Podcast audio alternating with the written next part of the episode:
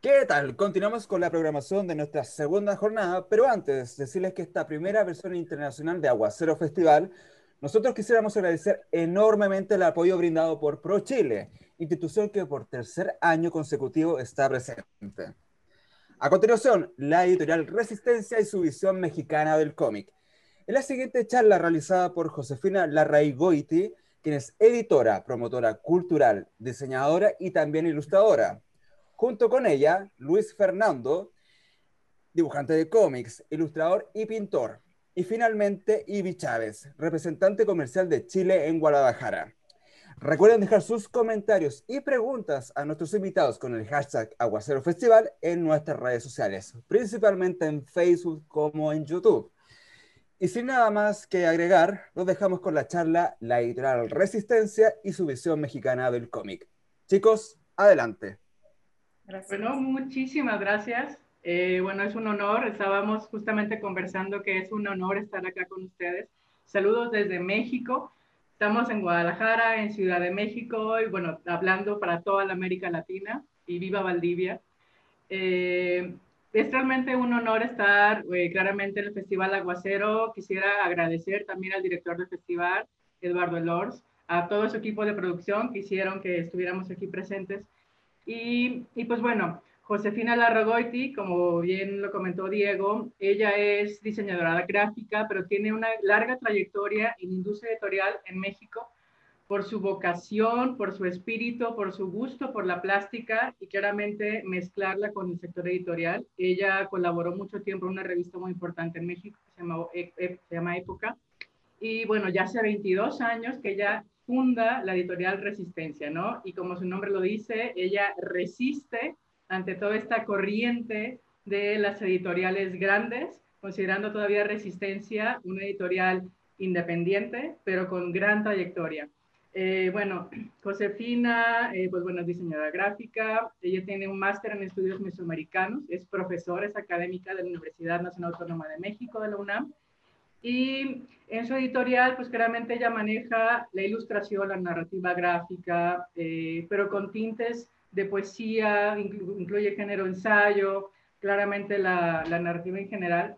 Y es tal cual la importancia que ella se vierte en, en todo lo que son los artistas más representativos de México y por ello es que tenemos aquí el honor y el gusto de tener a Luis Fernando, que tiene una larga trayectoria, trayectoria en México.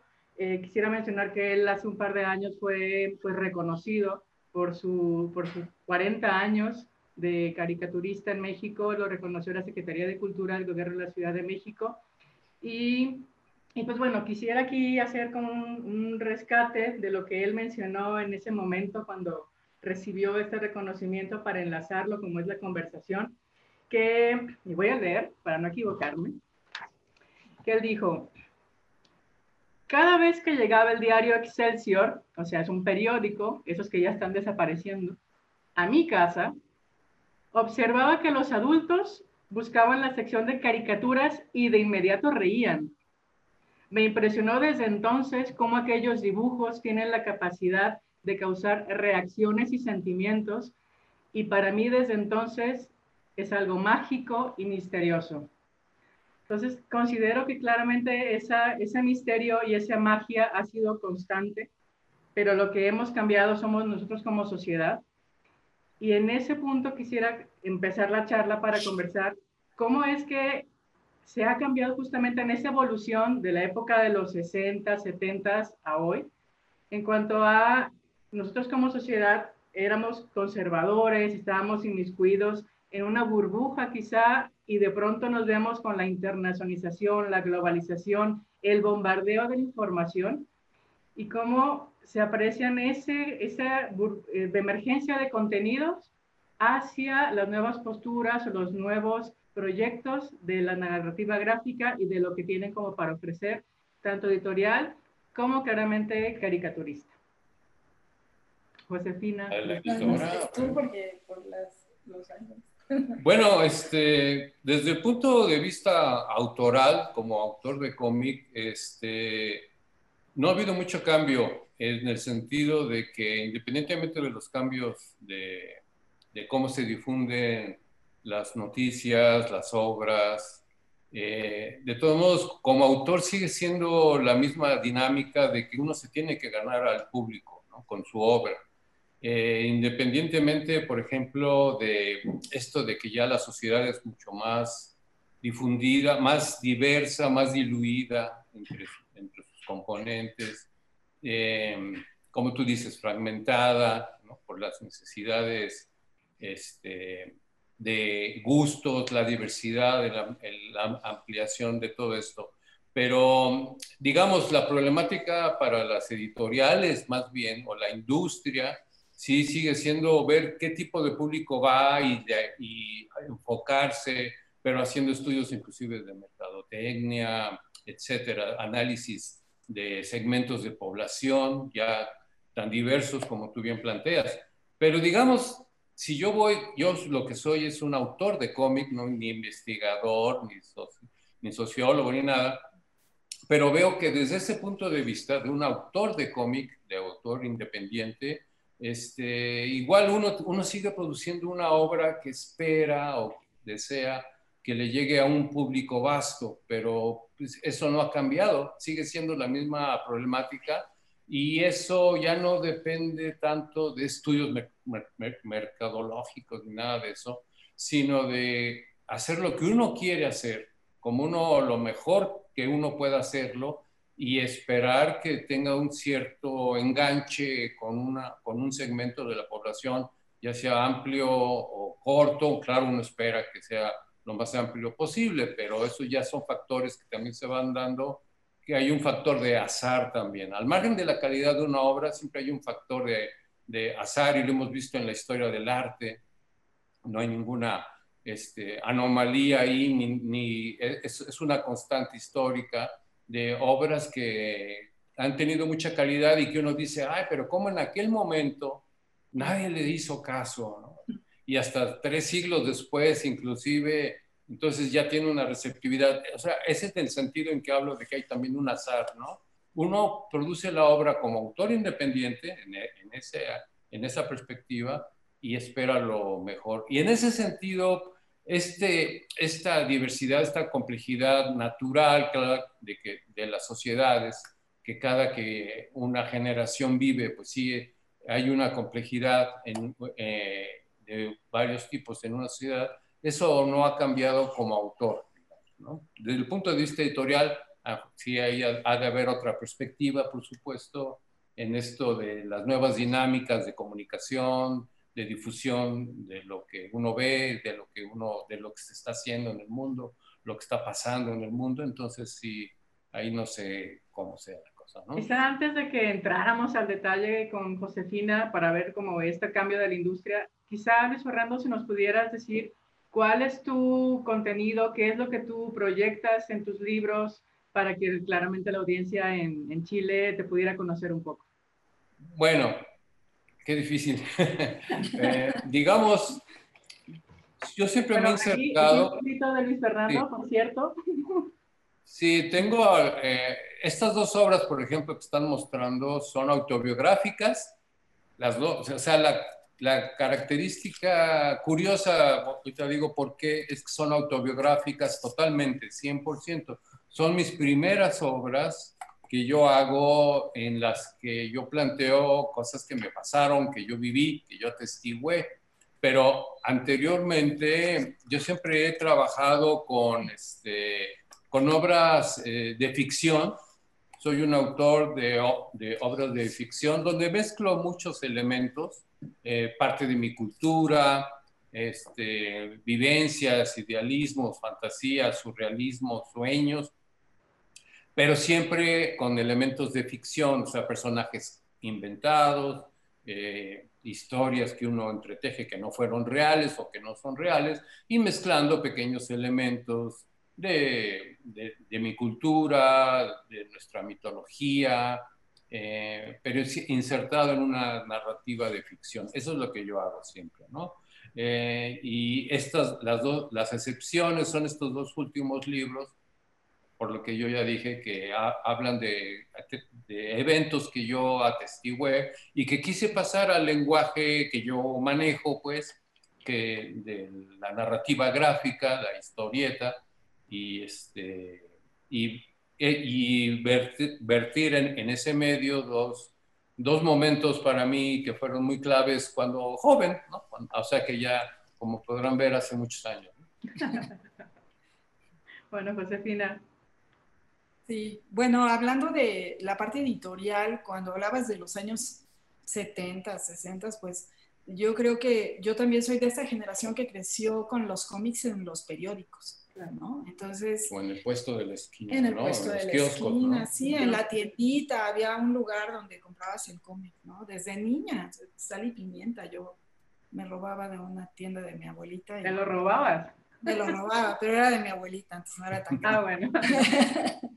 Entonces, eh, pero yo me acuerdo que yo esperaba que llegara el periódico, mi papá hasta la fecha lee el periódico y, y pues al centro venían los cómics y uno conocía cómics internacionales o nacionales, ¿no? Y, y pues ahí uno podía es, bueno, no, no, se cuestionaba la existencia del cómic, ni si iba a aparecer o no iba a aparecer, era parte del periódico, ¿no? Después, este, Luis Fernando habla mucho a veces de los ochentas, porque aquí hay como una especie de boom también en, en el periódico, ¿no? En, en, los periódicos, este, aparte más, más, este, ¿cómo se diría? Políticos también. Más de vanguardia en ese momento, digamos. El uno más uno, la jornada, todo esto que era como más alternativo y donde sí les abren espacio, donde publicaba Luis Fernando, ¿no? Eh, y, muchos otros, este, Manuel Ahumada, que ya murió, pero bueno, no sé, había, eso, eso sí, esa historia del cómic la sabe mejor Luis Fernando, pero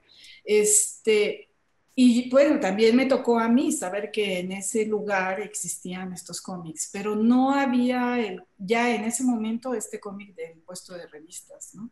Eran los superhéroes que a mí en realidad nunca me han llamado la atención, o sea, a mí me llama más la atención la, la parte más social y el arte gráfico y estas cosas.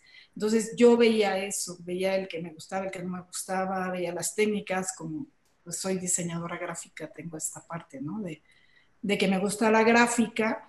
Y yo creo que cuando Resistencia empezó, empezamos en 2007 la colección de cómic, eh, ya estaba, ya no existía tampoco este periodismo de vanguardia ni esta participación de los artistas gráficos y estaban más bien, como dice Luis Fernando, guardados en su casa produciendo, ¿no? Los que son artistas pues siguen produciendo pase lo que pase y, no había como un espacio ¿no? donde participar y es por lo que empieza la colección de resistencia y la colección de resistencia empieza con compilación de obras que se habían publicado en esos periódicos, básicamente también.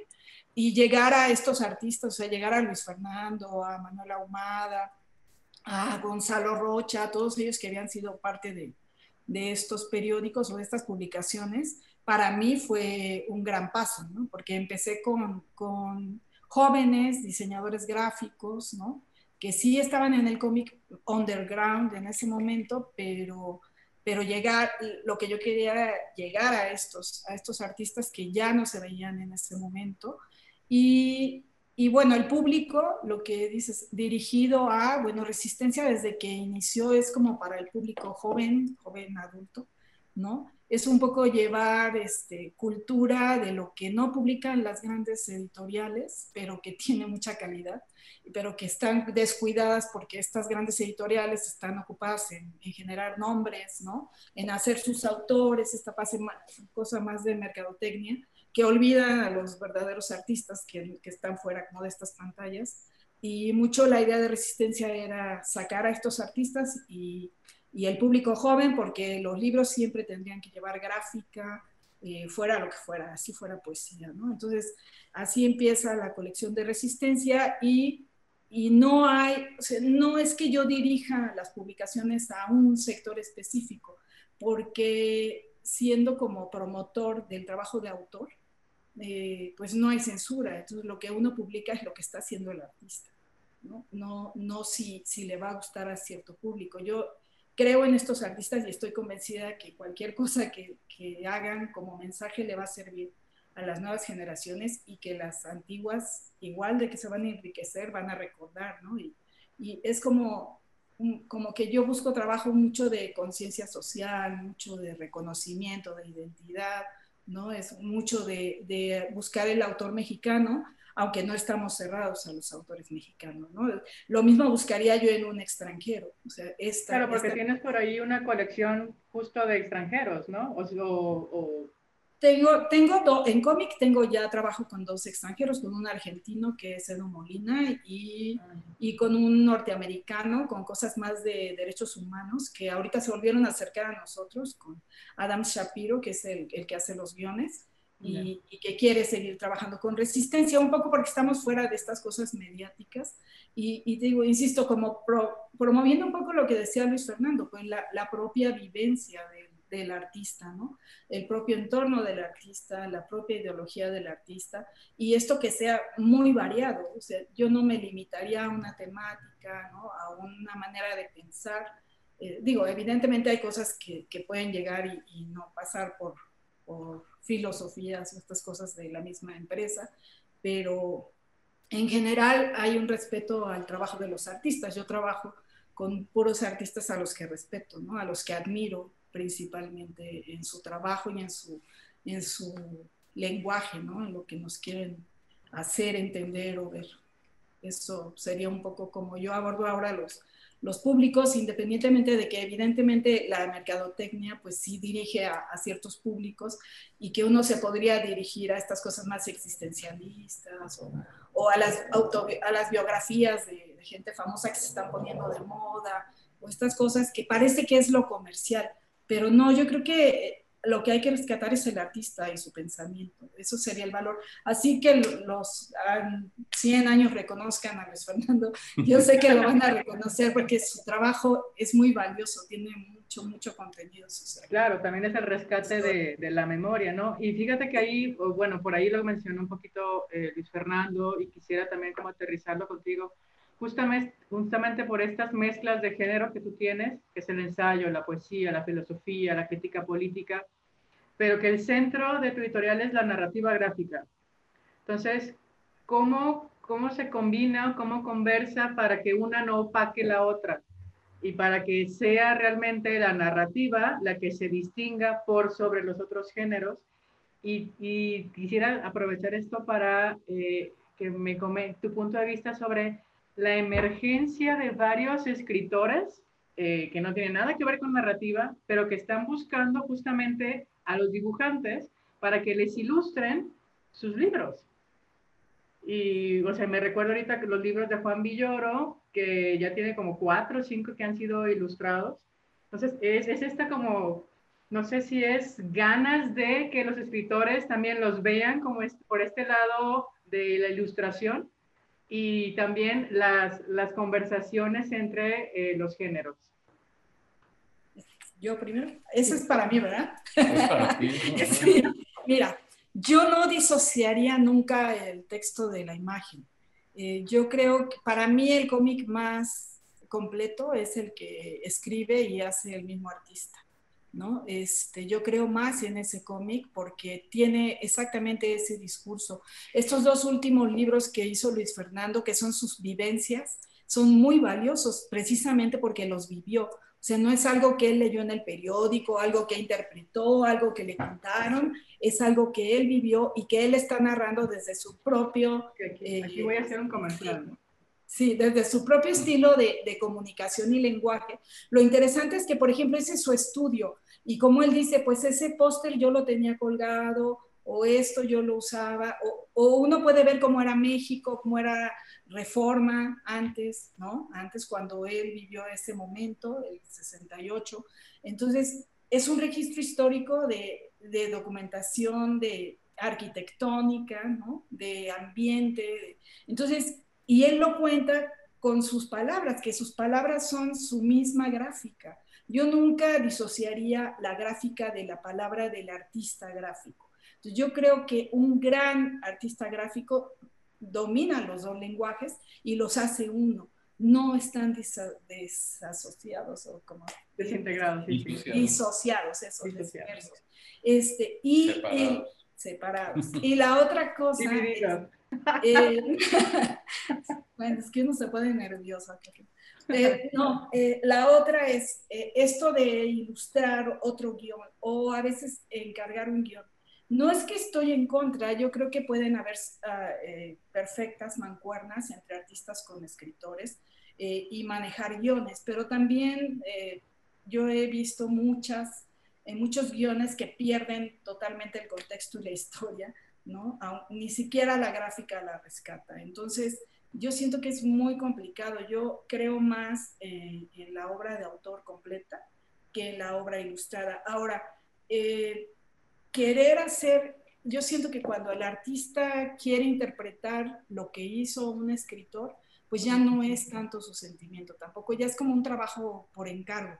Pues ya no va, ya no va el alma del artista. Yo siento, esto es muy personal, ¿no? Entonces, yo por eso trabajo mucho cómic de autor, más que estas mancuernas o más que mandar pedir un trabajo de hazme la biografía de no sé quién o esto, porque es comercial, eso no me interesa. Yo prefiero como que el artista nos traiga su historia en su lenguaje y, que lo comprenda de diferente manera cada quien, depende de su contexto y de su cultura, ¿no? Y, entonces, no creo que haya una competencia, no puede ser mejor el texto que el, que el dibujo, y, yo creo que estas cosas se pueden dar en estas malas mancuernas, ¿no? Porque sí hay malas mancuernas y puede resultar un muy mal dibujo con un gran guion o un gran guion con un mal dibujo o puede perderse la historia. Entonces, generalmente no trabajo con eso porque sería como más complicado, eh, aunque yo creo que un trabajo como editor ayudaría, ¿no? Ayudaría en estos casos de las mancuernas. Yo tengo algunos cómics, pero sí también puedo decir que estos cómics mancuerna han sido los menos exitosos.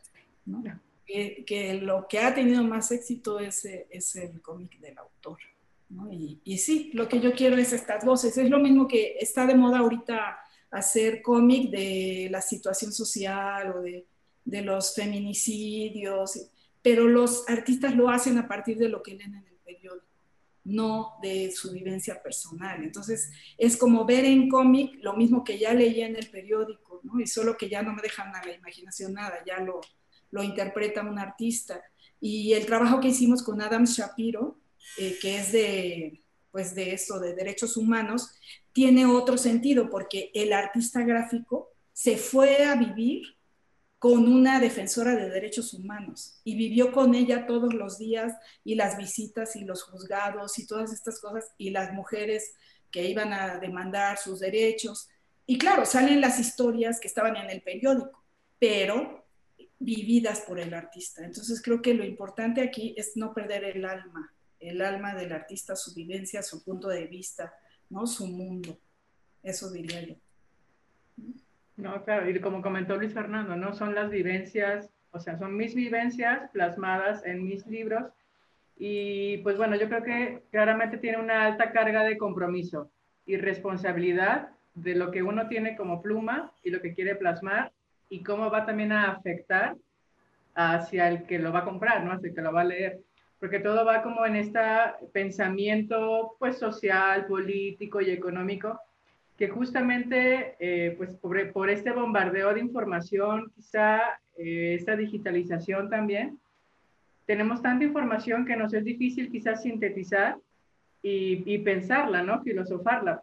Entonces, claramente, pues es lo que tú estás provocando con, con editorial. O sea, tu propuesta es entregar a la gente contenido que se pueda utilizar para pensar, para rescatar la memoria y para crear, como tú dijiste, ¿no? Una una, eh, un álbum gráfico y claramente con un buen contenido este, literario.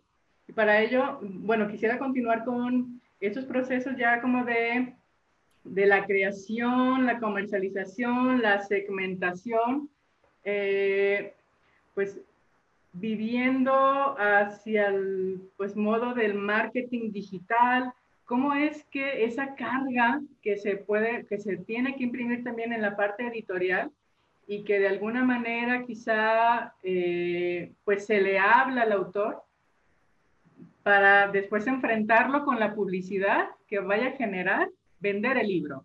O sea, tenemos esta creación, este proyecto de autor, pero también tenemos la necesidad de difundirlo, venderlo, comercializarlo ahí cómo se va conjugando un poquito estos dos caminos que van en paralelo, pero finalmente es un solo proyecto. Eso es muy complicado de responder.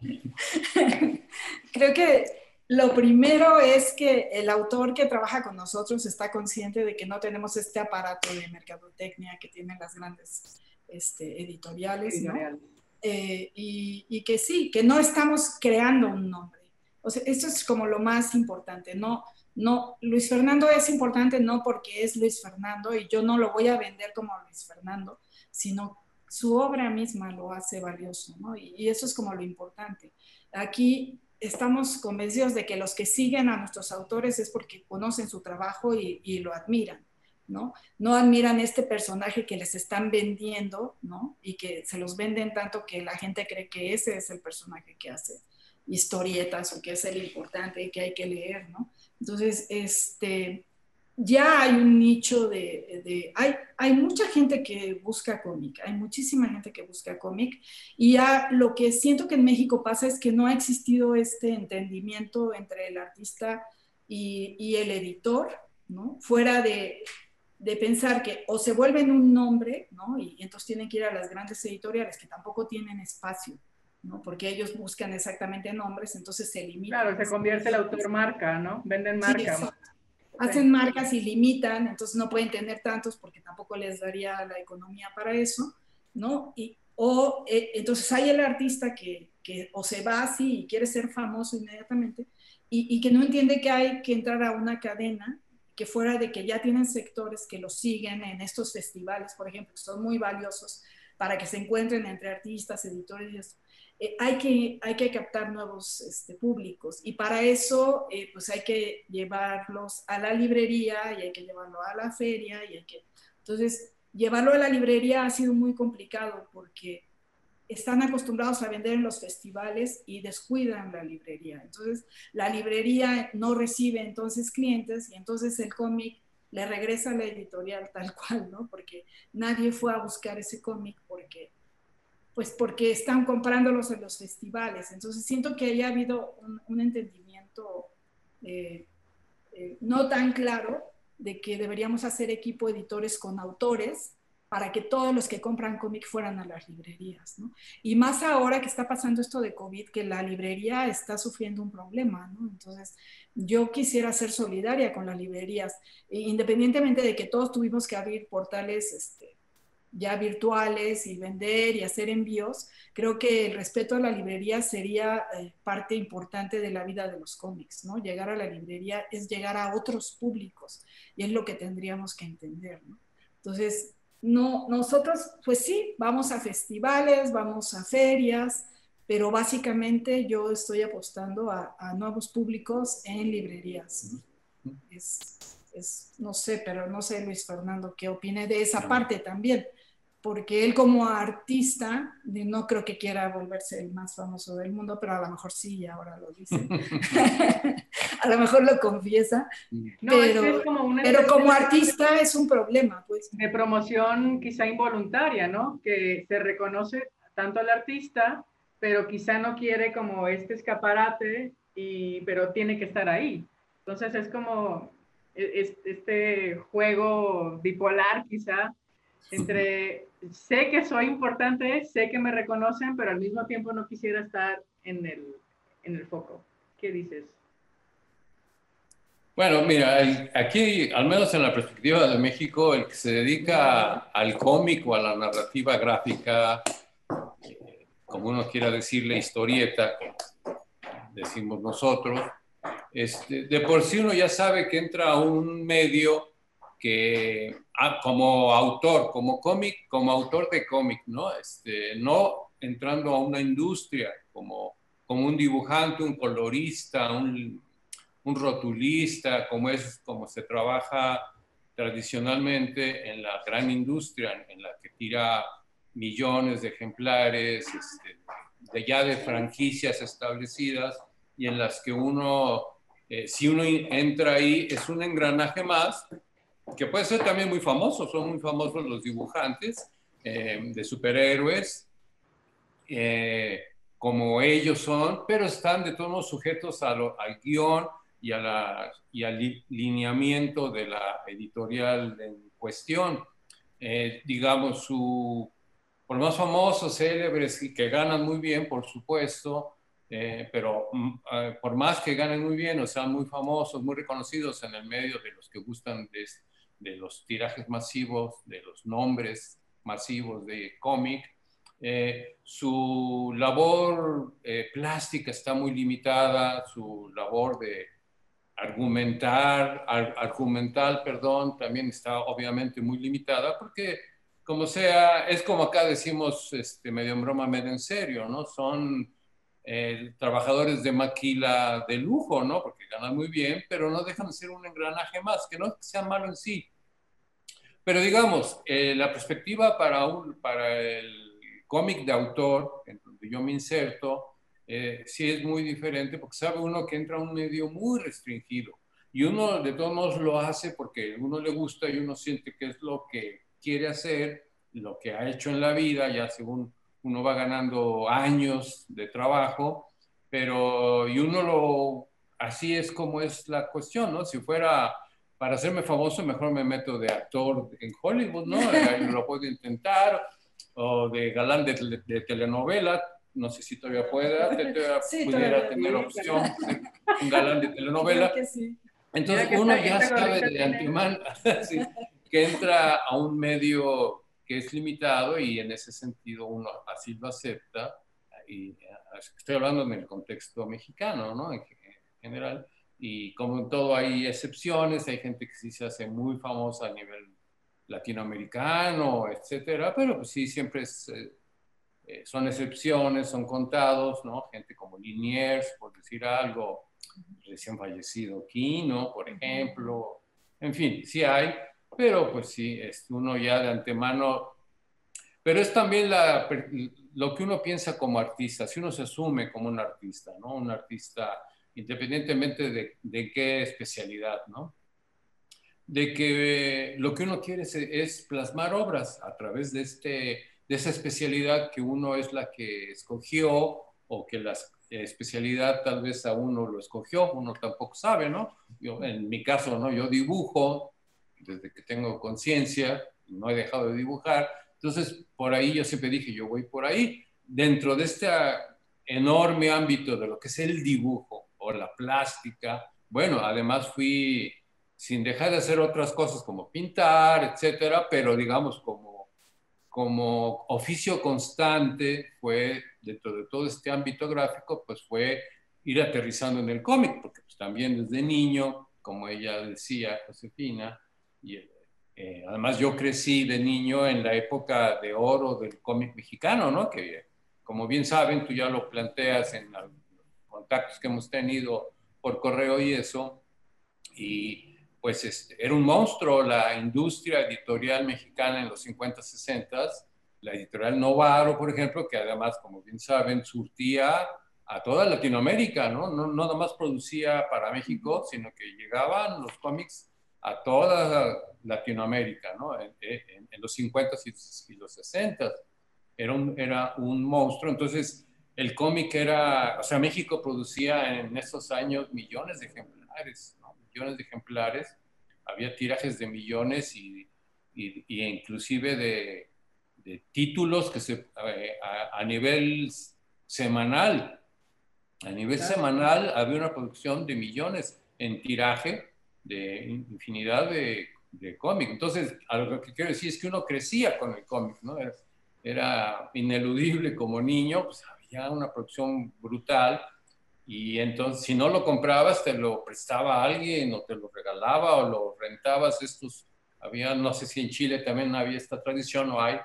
Aquí ya, ya desapareció hace mucho, pero era muy común en las calles de México en los 50, 60, eh, tal vez principios de los 70, pero sobre todo los 50, 60, era tal la producción y el consumo de cómic que era muy común en, la, en cualquier calle de cualquier barrio en la Ciudad de México, ver este, un niño o una niña eh, sentados en una sillita afuera de su casa, en la calle, y en el piso puestos los cómics, las historietas, ya usadas, ya leídas, obviamente, sí, que las vendía.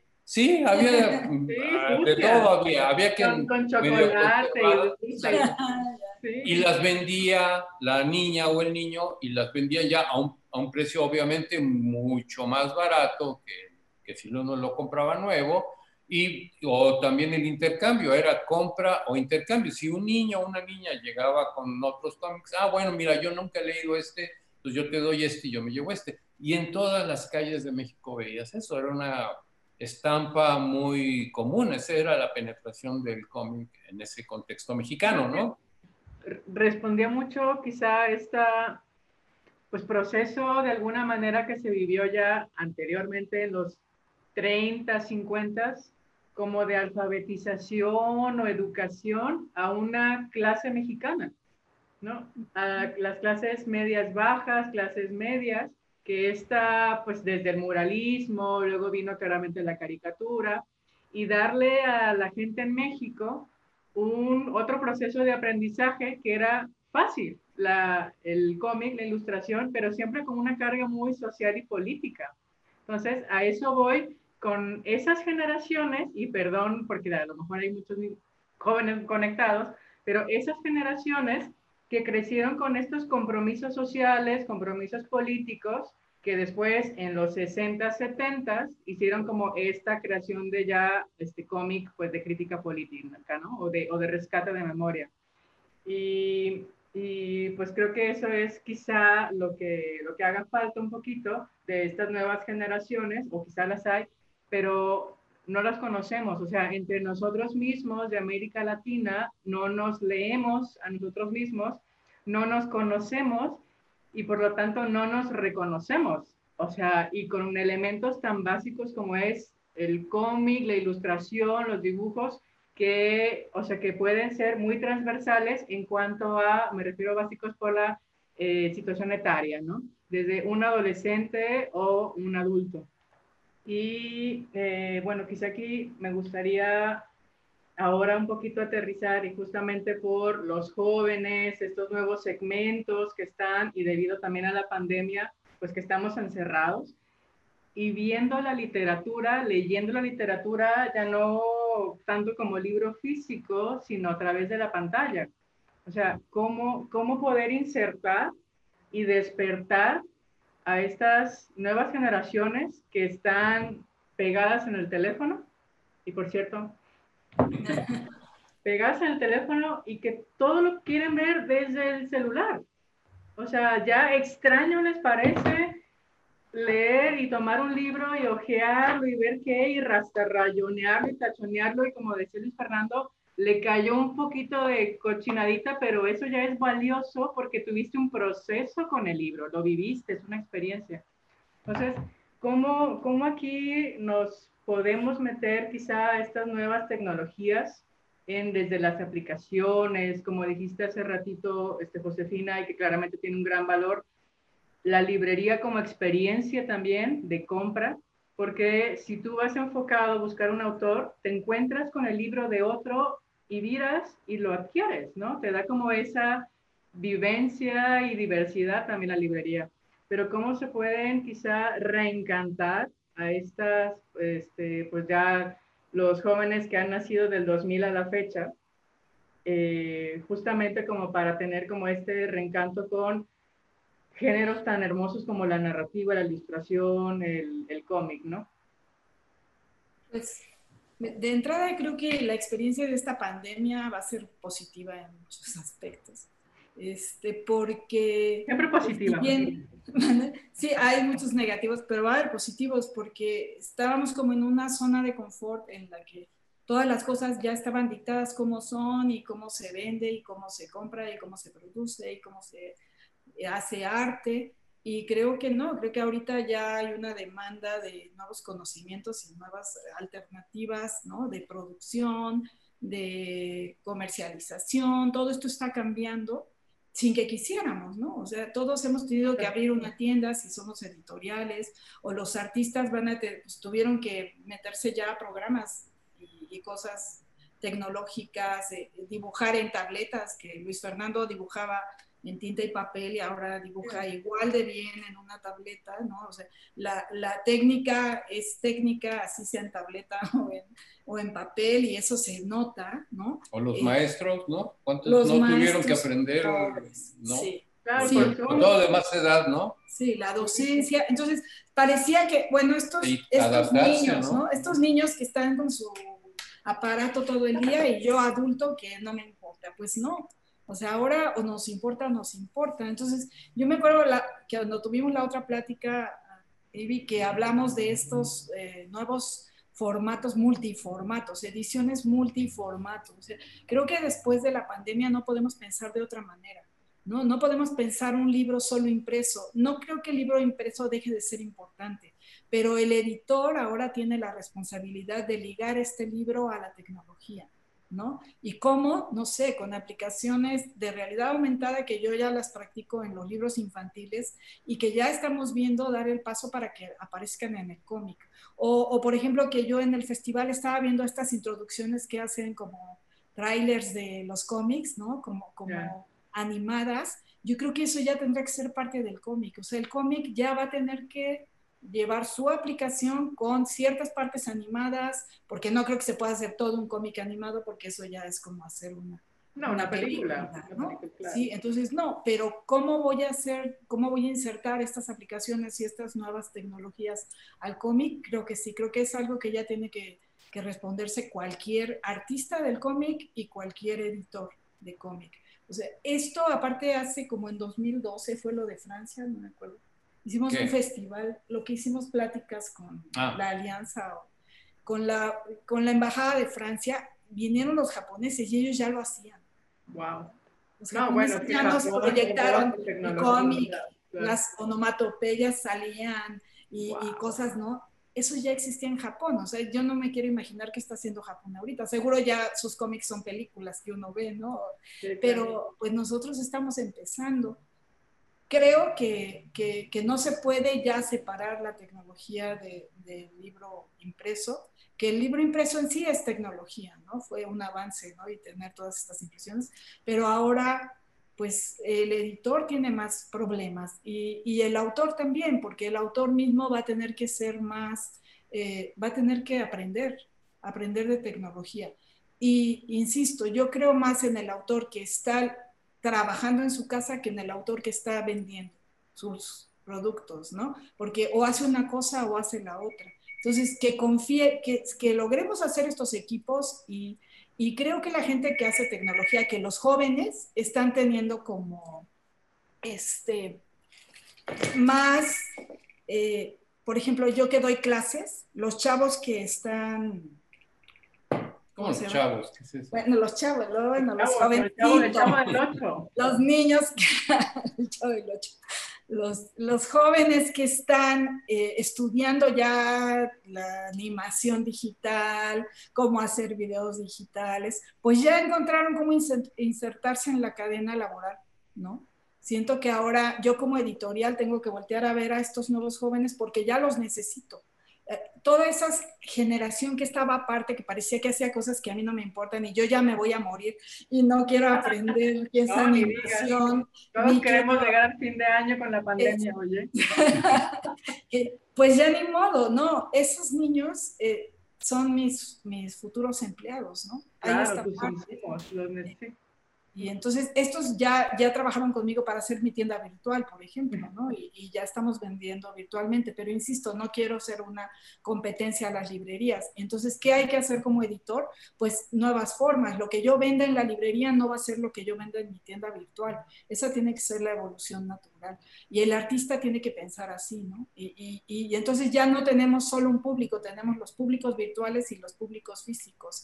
Y lo ideal es que en estos festivales o ferias logremos conjuntar las dos cosas, ¿no? Y, los dos se alimenten.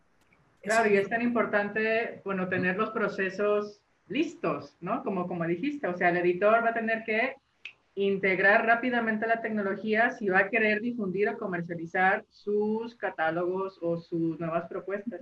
Entonces... Mira, yo diría que intervenir un poco y decir que que es inevitable esto, ¿no? es la historia de la humanidad, es la historia de la humanidad, ¿no? Este, digamos, las carrozas se fueron, ¿no? Ya nada más las usa la reina Isabel para sus paseos, pero, pero fuera de eso, las carrozas y aparecieron los coches, los automóviles, digamos, para poner un ejemplo. Es la historia de la humanidad.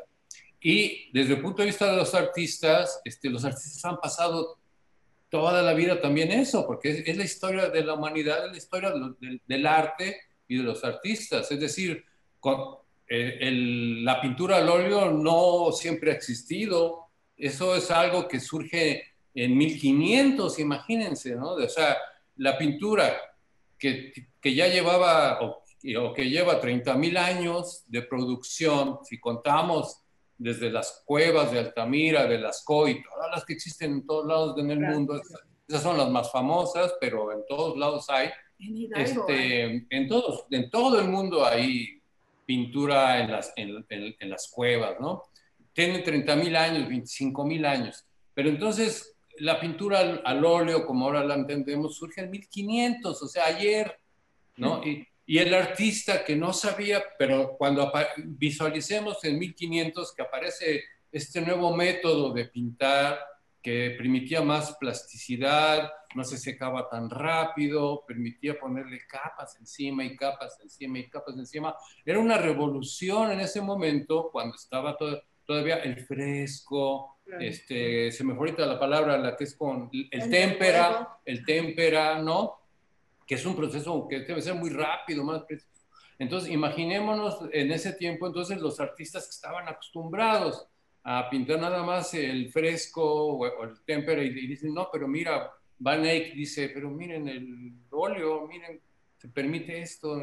Entonces pues, se, tuvieron que adaptar, ¿no? Cuando surge el cine, cuando surge la fotografía, nuevos lenguajes, nuevos lenguajes este, que los artistas que no sabían de eso sienten curiosidad y se tienen que adaptar también los fotógrafos estaban acostumbrados a tomar fotos fijas, pero surge el cine y cuántos no dijeron, ay, me gustaría entrarle, pero son, son lenguajes. El cómic no es la excepción.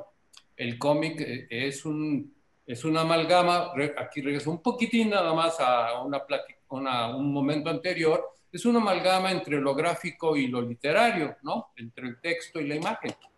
Ni es uno ni es otro, es, es, una amalgama. Eh, pero entonces, y fue creando desde el principio su propio lenguaje, como lo hizo el cine. ¿Cómo era el cine antes, no? Cuando, cuando surge, realmente era teatro filmado, la cámara estaba fija en un tripié y los actores enfrente y salían y entraban, y, y era realmente teatro filmado. Hasta que alguien, sea quien haya sido, se le ocurrió, bueno, pero ¿y si muevo yo la cámara? ¿Y si la pongo hacia arriba? ¿Y si la pongo hacia abajo? En fin, empieza a construir su lenguaje. Estamos en lo mismo con lo digital, va a ser lo mismo. Ya hay autores de cómic que, que están experimentando y trabajando muy, este, muy metidos en ver, en experimentar con el formato digital. Y ya no es nada más de que yo fotocopio un cómic tradicional, ¿no? Y lo, y lo, y lo meto a un formato para poderlo yo, yo leer en, en la tablet, ¿no?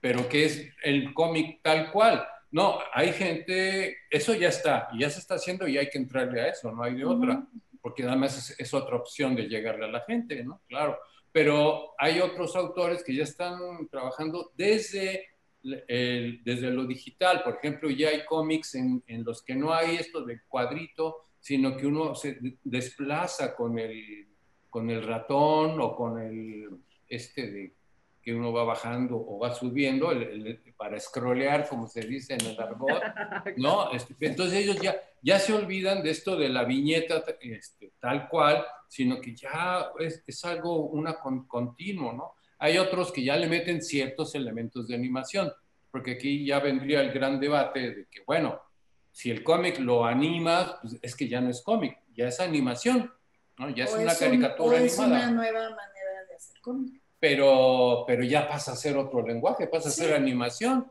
¿Dónde está? Se fusiona. Pero sí, pero sí, ya, se, ya se perdió lo que es el cómic de esta... De que, de que son las secuencias en una viñeta y, y no digo con esto que sea malo o bien, pero entonces ya es una, o sea, la animación es un cómic. No, pero yo Ese, siento... es el debate, ¿ya vieron? ¿Ya pero vieron? ese, No, está súper bien, porque entre... esa es la evolución que va a haber. O sea, Claro. ¿qué nueva forma de cómic van a hacer? Pero ahí lo que No se, es la animación. pero lo que se plantea no es, este, ¿Qué va a haber? No sé. pero que se consi- sí, ¿qué va a pasar con el cómic o la historieta, tal como la entendemos? Si la metes, si la animas, porque hasta qué, qué grado se va a perder y que ya es una animación, como si viéramos una caricatura animada, pero podemos decir que una caricatura animada o no caricatura, pues, en cualquier estilo, eh, es, es cómic, No. es el debate, es el debate, sería muy largo, Sí. ¿no? Pero entonces, se bueno, pero ven cómo se, ya se plantean premisas y ya, bueno, y digamos, el libro le falta mucho para desaparecer. No, va a desaparecer. Este, si alguna vez lo hace, ya ninguno de nosotros lo va a atestiguar, eso, es- eso es seguro, le falta mucho todavía, pero sí, pero por ejemplo está la circunstancia de los que ahorita tienen 5 años, 10 años, ya ni siquiera los millennials, no, esos ya son No, viejos, ya- ni siquiera los centennials, ya, ya tienen 15 años, Sí. son unos ancianos, ¿no? O sea, los niños que están haciendo, que tienen cuatro años, que, ya es lo natural, así como para nosotros ver, regreso, ¿no? Ver autos, este, para ellos, y ya no carrozas, ¿qué es eso? Para ellos, este, lo, lo- la vida a través, para bien y para mal, eso, como todo también, a través de una pantalla chica, grande, mi- este, mínima, vas a ver qué pasa dentro de 40 años, este, pa- para ellos sí ya, ¿qué va a ser el libro, por ejemplo? Para regresar al libro. Pero ¿no? yo, yo insisto, eso es el nuevo reto. O sea, estas pláticas autor, editor, eh, librero, de cómo se va a, a pasar, porque efectivamente estos niños ya no, ni siquiera tienen libros, reciben tablets con su contenido. Entonces, el que hace cómic va a tener que hacer cómic que se lea digitalmente y que no quiere decir que sea un PDF.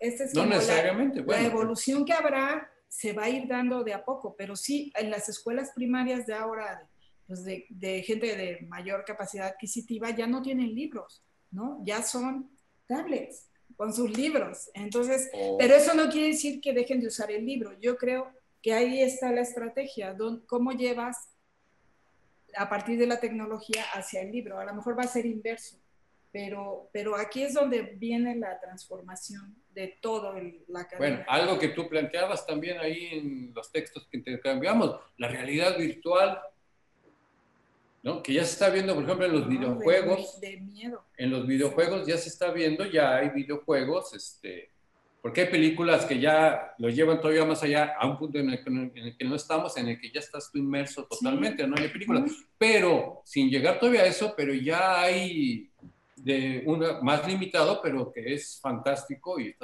eso también es otra revolución que va a aplicar a varios lados y que ya está ahí obras de ciencia ficción que están planteando esos dilemas y e- esas problemáticas de dónde nos va a llevar también, por ejemplo, la, la, la realidad virtual, ¿no?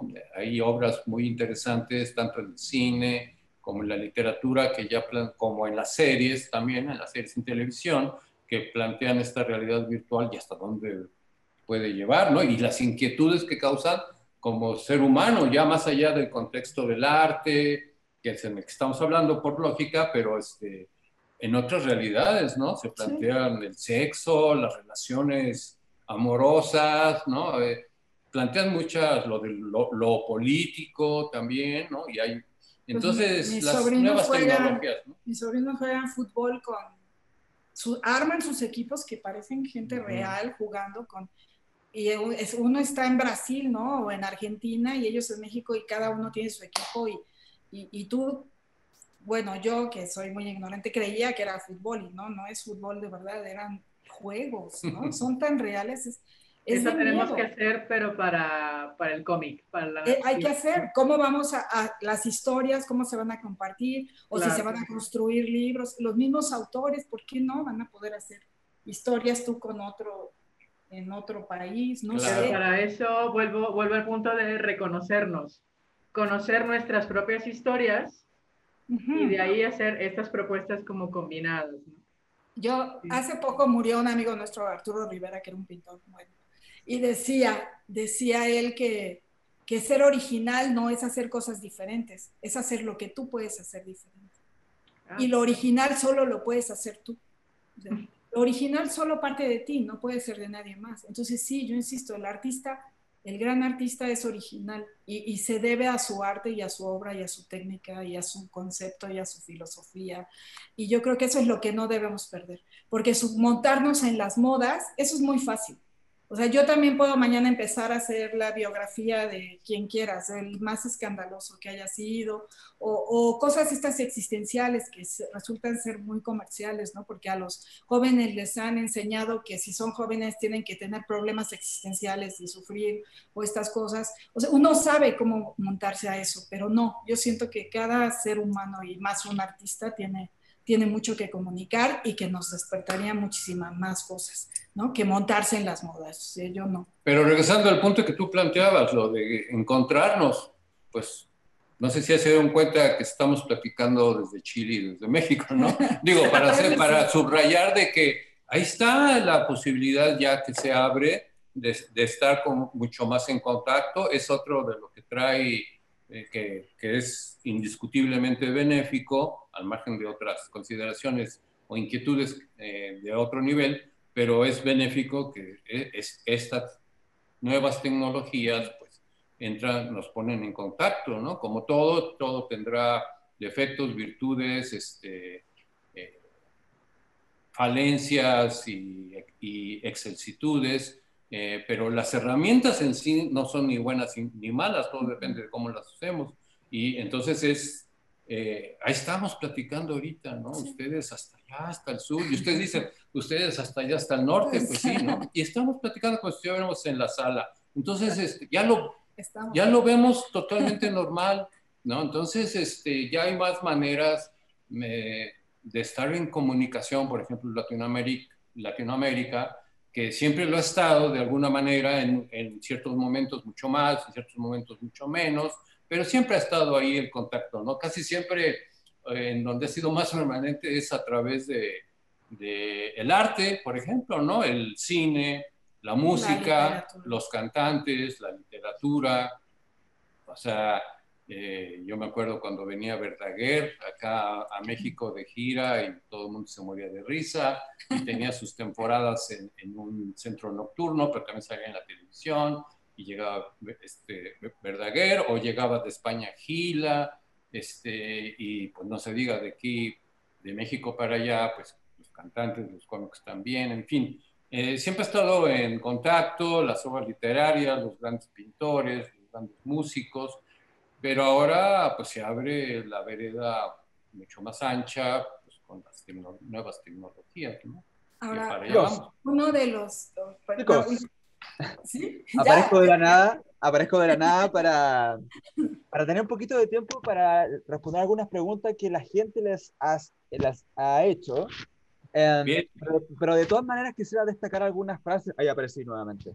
Quisiera destacar algunas frases que ustedes han, dicho, en el caso de Josefina. Yo creo en la obra, con, obra de autor completa, que es una declaración de, principio absoluta.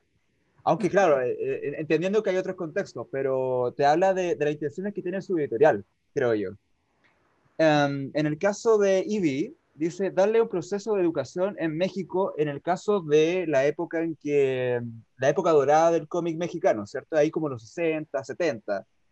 En el caso de Luis Fernando, eh, que quería ser un gran galán de telenovela, eh, creo que, no, eh, hablando en serio, una frase que él dijo fue, los eh, chicos que tienen entre 5 a 10 años, desde ya es natural la vida digital, de alguna manera. Em, ¿Y cómo, cómo, abordar estos desafíos que, que, impone la, la, tecnología y cómo, cómo, hacemos que de alguna manera o renazca o sobreviva el, el cómic, que, es lo que nos atañe a nosotros? Eh, bueno, paso a las preguntas para que tengan tiempo para responderlas. La primera es de Yanko Super, de esta ciudad, y pregunta en YouTube. ¿Qué eh, interesantes son ese vínculo entre poesía y cómic? ¿Podrían ahondar un poco más en eso? Suena muy motivante, perdón. La poesía y el cómic. Sí. Bueno, la, poesía y el cómic siempre han estado muy ligadas este, de muchas maneras. Hay autores, hay autores que en lo que plasman y cómo lo han plasmado en el cómic, eh, se puede decir sin, sin, lugar a dudas que han llegado a, a, ser poéticos y a, plasmar la poesía este, de una manera visual, a representar lo que es la poesía, si uno la lee, como uno concibe la poesía, eh, de manera visual. Hay varios autores que lo han hecho, ninguno, ninguno, ninguno como el más poético de todos, que es George Herriman, un autor de Estados Unidos de principios de siglo, y que a través de su obra clásica Crazy Cat, es, es el que hace, e, es, este autor estaba poseído por la, por la poesía, lo que sea que querramos entender por poesía, y lo plasmaba a través del cómic. más de 100 años después, su obra sigue siendo de una actualidad tremenda porque es intemporal.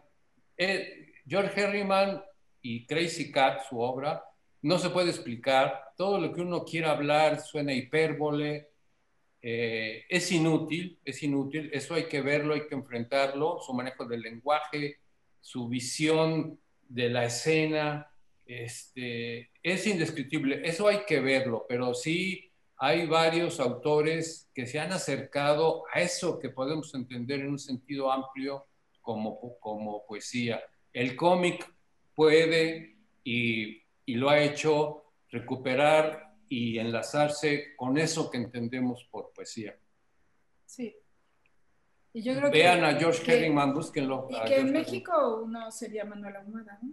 Manuel Ahumada, aquí, ajá, un autor que ya falleció, es de mi generación, pero ya, desgraciadamente ya falleció, pero también este, su obra estaba plasmado de tal manera que sí se le empezó a llamar que era el poeta de la historieta, ¿no? Y, además recalco, y no es que quisieran ser poetas de antemano, ah, voy a hacer historieta que sea poética o que sea poesía, no. El punto y lo esencial es que yo tanto George Herriman como Ahumada, y seguro hay casos en Chile, en Chile, no sé, no tanto, tal vez, pero bueno, pero es, es que hacen su obra y es, es su visión, la visión del artista que es poética de lo que es la vida y que es una visión de poeta realmente, ¿no? Con la diferencia nada más de que no lo escriben, sino que lo dibujan, pero la visión de poeta es que tuvo Rambo o Mayarmé o el que, el que querramos, Neruda, para no dejar, eh, arriba Chile, este, este, el, que, el que querramos, es, es la visión y ya no importa si es cine, por ejemplo, Tarkovsky, este, eh, Renoir, ¿no? En fin, no importa ya el género, sino la visión es la que se va a plasmar y en, el caso del cómic también ahí los tenemos, la visión poética dentro del cómic. Muy bien. No es coincidencia que es segundo día consecutivo que nombran eh, la obra de Crazy Cat. Por algo será, digo yo. Está considerado, claro, todo esto ya sabemos que es muy subjetivo, esto del más, el más, el más, y depende de muchos factores, pero en un sentido general, casi unánime entre críticos, ya digo críticos, analistas, estudiosos del cómic, enciclopedias que se hacen magníficas sobre el cómic, es casi unánime que está considerado el mejor autor de cómic que ha existido. Yo lo creo, ¿no? Claro, puede haber muchas opiniones y este, es algo muy especial lo que hizo este autor este, afroamericano eh, George Herriman, allá por los, a principios del siglo y hasta, hasta los 30, que murió muy prematuramente, también cincuenta y tantos años Y fue irrepetible. Bueno, continuamos. Por, ejemplo, es de estas obras, perdón, muy rápido, de que tenemos varias, en la historia del cómic mundial hay varias obras de que se muere el autor y alguien eh, del de la empresa o del estudio que publicaba estas tiras, sea el periódico o en, revista, este, eh, ponía a otro autor a que continuara y, la historia continuaba, ¿no? ahí, ahí, seguía. hay ciertos autores en que se, se, murieron y la historia era imposible que alguien la continuara. George Herriman es, es uno de ellos, Winsor McKay con Little Nemo y Slumberland también se murió y son eh, y nadie puede retomarlas porque es algo muy especial. Perdón, era un, paréntesis. No, muy, buena acotación. No hay problema. Bueno, eh, paso algún par de comentarios también de Carlos Reyes en YouTube. Luis Fernando, un gran autor de Comics Clan. Saludos a Josefina y a la editorial Resistencia. Gracias. Cristian González, Facebook. Felicidades, chicos. Yo sé que el esfuerzo de hacer un evento, eh, de lo que es hacer un evento, y me saco el sombrero. Éxito en todo siempre. Muchas gracias. Bien, gracias. Luego, luego pasamos a la, a la pregunta eh, con un tono más político, por decirlo de alguna manera. Em, los Estados Unidos eh, pronto se podrán liberar de Donald Trump. Aquí en Chile todavía nos queda un año aguantando el nefasto de Piñera. En este contexto, ¿qué opinan del estallido social acontecido en octubre de 2019 en nuestro país, donde chilenos y chilenas fueron víctimas de represión y tortura, incluso algunos perdiendo la visión de manera permanente? ¿Cuál es tu visión al respecto? Le consultan a Josefina. Sí, bueno, yo repetía, o sea, los eventos evidentemente son trágicos y terribles. Yo, es más, tenía un alumno chileno en esos momentos y, viví muy de cerca la angustia de un chico chileno en, en México, ¿no? Este, viendo lo que estaba pasando y me enteré antes de esto de, que les disparaban a los ojos, este, que era brutal ¿no? Por él, porque lo, recibía las noticias de Chile directamente, terrible, y la situación mundial es terrible, todo e, el mismo México tiene, tiene historias que uno no creería, ¿no? Esto de las fosas, de que buscan a, cierto número de gente, eh, aquí no están, pero aquí hay otros 100 y a nadie le importa quiénes eran. O sea, estas cosas como que pareciera que estamos en un mundo surrealista, ¿no? Casi inventado. Eh, que son terribles y que merecen, merecen evidentemente una narración y, que podrían irse a la narrativa gráfica, por supuesto, sí. Pero yo insisto, o sea, la, narrativa que compiló ahora Luis Fernando, este, fue algo que vivió él en, en el 68, ¿no? Y, cuando él tenía 17 años o a Vándaro o estas cosas, porque, porque el mismo 68, por ejemplo, este año ha, cambiado porque se dieron a conocer otros archivos y otras verdades y realmente vivir el momento es terrible, pero saber la consecuencia de ese momento creo que lleva tiempo. Eso es lo que habría que entender como autor. O sea, se necesita paciencia como histórica, ¿no? ¿Cómo voy a llegar a una conclusión de algo que acaba de suceder, o sea, que no tiene ni un año, ¿no? Eh, que, que este, va a tener resultados evidentemente terribles y va a tener renovaciones evidentemente también eh, positivas o negativas que no puedo leer hoy ¿no? O sea, yo no puedo leer hoy la consecuencia de ese caso terrible, lo puedo narrar, pero si yo lo gráficamente narro lo que acaba de suceder, es como si lo leyera en el periódico, ¿sí? Y, creo que los artistas deben ser más analíticos y más críticos, ¿no? Y, buscar su pensamiento, su sentir y, su razón a partir de un hecho, sí, eso es válido, es muy válido e importante. Todos los que han tenido la oportunidad de vivir esto, la desgracia o terrible cosa de haber vivido eso, van a tener mucho que decirnos en unos años, ¿no? En unos años que tengamos respuestas. Pero siento que, querer atacarlo inmediato porque se volvió algo como, como que es un recurso de, la narrativa gráfica en este momento, siento que lo están abordando como muy anticipado, ¿no? Sin, sin referencias propias. ¿no? sin analizar su vivencia propia. Están eh, echando mano de lo que están leyendo, de lo que están viendo, de lo que están viviendo, pero no hay todavía tiempo de una reflexión. Entonces yo sí los invitaría a eso, a reflexionar la historia un poco para poder entonces sí comunicarnos lo que quieren comunicar. Eso es lo que yo pediría si ellos llegaran conmigo en este momento con un trabajo. Perfecto. De hecho, Josefina, me, me recuerdas una situación que me ocurrió que, que me ayudó a entender que a veces se necesita tiempo. Esto con un, caso muy cotidiano y muy vulgar quizá. pero un día que yo tenía muchas ganas de ver una película que la vi en la mañana y luego la vi en la noche, en el mismo cine. Eh, cuando la vi en la noche, me, dio la sensación que estaba repitiendo algo. No, no, todavía no, no, no, había algo que me, me, permitiera disfrutarlo nuevamente, una película estoy hablando, pero cuando eh, pasó tiempo, me di cuenta que eh, hay que tomarse un tiempo de reflexión para poder ver nuevamente aquello que ocurrió y poder reinterpretarlo también. Y, y, es que uno se tiene que ubicar como actor dentro de esa situación en algún momento, pero si uno no deja pasar el tiempo no se puede identificar, ¿no? Yo creo, y, y por eso es valiosa la, la, obra que tiene Luis Fernando, que ya es autobiográfica, es muy valiosa porque eh, él nos cuenta lo que él vivió, pero realmente hay miles de referencias históricas en, en esas pequeñas historias, entonces, que él rescata tal vez inconscientemente, ¿no? Entonces, eso es lo que va a ser valioso, aunque sea una, un hecho terrible, que es lo que estamos viviendo en todo el mundo ahorita, y, y fui, sí, es terrible lo que vivió Chile, evidentemente va a tener consecuencias y no ha terminado, ¿no? O sea, eso es muy reciente, es muy reciente, yo creo. Sí, un proceso en desarrollo absolutamente. Ahora, en México, cuando pasó lo de los estudiantes de Ayotzinapa, que se volvió muy internacional, eh, se acercaron a Resistencia varios este, con sus narraciones de Ayotzinapa y la desaparición. Y yo les dije esto, es que no sabemos qué pasó, ¿no? Ahora, este año se cambió la historia, ¿no? Entonces, y, y, y no han pasado tantos años. No. Y, y ya cambió, sí, fue en 2015, ¿qué? Sí. 15, ya ni sé. 14 y 15.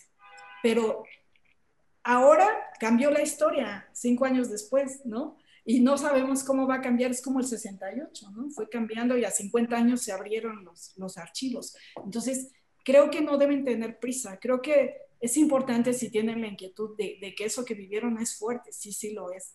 Entonces sigan acumulando y sigan viendo qué está pasando y sigan viendo cómo se desarrolla, porque todo lo que guarden va a ser valioso para lo que nos puedan contar después o a, futuras generaciones, ¿no? Para que sí sirva como una reflexión o una lección a la humanidad, ¿no? Al mismo ser humano. Si no, ahorita, pues sí, estamos todos, todos vimos las noticias, todos lo interpretamos de otra manera. El, el que mismo, el que lo quiera narrar y lo vivió, lo va a interpretar de otra manera. Pero creo que la historia nos va a dar más datos y hay que tener un poco de paciencia. Perfecto. Bueno, vamos a la última pregunta. La hacen en Facebook, eh, Saker Nelvik, y pregunta, pero una de las características del cómic es el ritmo de lectura, ¿no? Es decir, la animación restringe a quien lo ve a un tiempo determinado. El cómic puede variar el tiempo de lectura dependiendo del lector y la percepción de las emociones puede modularse. Las percepciones de, la, de las emociones pueden modularse, perdón. No, pues sí, es, es una de las características del cómic, esta magia que usa del tiempo. El tiempo, o sea, que es paradójico porque obviamente es algo que está plasmado en una, en, en, en una hoja y, y, sin embargo este, hay una sensación del tiempo, es parte de los muchísimos elementos mágicos, yo, yo diría, que tiene la historieta o el cómic, es lo mismo. Este, es como decir dog y perro, ¿no? O house y casa, es lo mismo exactamente. Entonces, uno de sus elementos clásicos, característicos, es precisamente este pasar del tiempo, es una de su característica esencial inclusive, ¿no? La, el paso del tiempo en el cómic. El paso del tiempo mágico, ¿por qué? Porque es de una viñeta o un cuadrito, podemos decir, un cuadro, eh, que está separado con otro, que, que es lo que establece la, la, continuidad ya del tiempo, y que en, entre ese espacio que está entre una viñeta y otra y el pequeño espacio que la separa, puede haber un segundo de diferencia o diez años o mil años, es infinito dependiendo ya de la narración, pero el paso del tiempo está ahí. Y, ese, y lo establece tanto la estructura del cómic como la, la percepción ya que es muy natural, inclusive hay, hay estudios sobre cómo el cómic tiene ciertos elementos que no se enseñan realmente, que no se tienen que enseñar, sino que ya intuitivamente el ser humano, sea en Japón, sea en Francia, sea acá en América, en cualquier punto, lo puede establecer. También como las características del movimiento, el que entiende el, movimiento, ¿no? Y, los diálogos. Eh, además, esta magia de no nada más el tiempo en sí, sino las emociones, lo que está pasando, por ejemplo, si es un pensamiento, si es un sueño, cómo establece, si es una idea, cómo establece el cómic todo esto. Pero lo, sí, lo más esencial, si uno quisiera reducirlo a algo, es el fantástico paso del tiempo entre una viñeta y otra, ¿no? Que es como, como en el cine, con la famosísima escena de la película de Stanley Kubrick 2001, Odisea del Espacio, cuando en la primera parte, cuando están los homínidos y, este, y que descubren las herramientas, ¿no? Eh, ah, ¿Y cuál era una de las primeras eh, herramientas? Un fémur, pero ese ya les, les permitió matar a animales inclusive más fuertes que ellos. Entonces está la clásica escena en la que triunfan sobre otros que los querían este, echar de donde está el agua, que en ese contexto era vital para, la, para el grupo, y entonces triunfan porque ellos ya usaban, llegan con estos fémures y palos ya por extensión, y ya golpean a los que siempre los corrían a ellos, y entonces eufórico, cuando ellos ya finalmente son los que corren a los otros, eh, eh, uno de ellos, el que empezó a ingeniarse para que sirve un hueso, eh, avienta el hueso en, expresión de júbilo, el, hueso, el fémur se ve en el aire, así, y de pronto es una nave espacial, con, la música de un vals de Strauss, por cierto. O sea, esa elipse, o sea, ese, fíjese qué brinco en el tiempo, ¿no? De millones de años, porque estamos hablando de homínidos, millones de años. Eso lo tiene el cómic también, que son primos hermanos del cine y el cómic, inclusive se han influenciado unos a otros, sufren casi exactamente en el mismo tiempo, 1880 y tantos, cuando ya pero entonces el tiempo es algo que sí está plasmado ahí y bueno, pues, todo este redundancia y desvío retórico que tuve es para decirle al que participó que sí estoy de acuerdo. bueno, es la, es la magia del cómic, de hecho, el tiempo. Funciona de una manera muy extraña. Oye, la última pregunta, y va a tener que ser algo breve porque ya, ya incluso ya estamos a la hora, pero creo que es súper importante que lo puedan responder. Janko Super eh, pregunta en YouTube, en YouTube perdón, acerca de su, editorial. ¿Cómo es el proceso para preguntarles una obra para publicarla? Imagino que tiene que con, con su línea editorial, pero ¿hay que presentar una propuesta o cómo se debería hacer? Sí, sí una propuesta eh, terminada no, no que nos unas páginas de muestra o que nos cuenten la historia, o eso es una obra terminada que se leería y que sí generalmente compartimos con gente que, se dedica al cómic, con mismos artistas y, tenemos como una, una, plática de valoración, eh, sí del tema, sí de mucho la técnica, ¿no? insisto, ¿no? Es, yo no, no separo una cosa de otra, no, no puede ser mejor una cosa que otra, es completo y, y, pues lo leemos y si está la obra completa nos la pueden hacer llegar a, la editorial. La página de la editorial es www.editorialresistencia.com.mx y, y, ahí pueden ver los datos de dónde pueden enviar su material y con mucho gusto lo vemos y y sí les respondemos, ¿no? Sí les respondemos. Perfecto. Chicos, a ustedes les va a aparecer en el chat un link para que regresen al backstage. Eh, no sin antes agradecerles el tiempo y su dedicación por esta charla que estuvo, ¿verdad? Bastante interesante. Me hubiese eh, gustado alcanzar a hablar un poco más con Ivy sobre lo que hace Pro Chile en México. Eh, pero bueno, son estas cosas que tiene el tiempo, ¿no? Hablando de tiempo. Así que bueno, chicos, un gusto total y espero algún momento volver a hablar con ustedes. Hasta luego. Muchas gracias por la invitación. Suerte. Perfecto. Gracias. Hasta luego.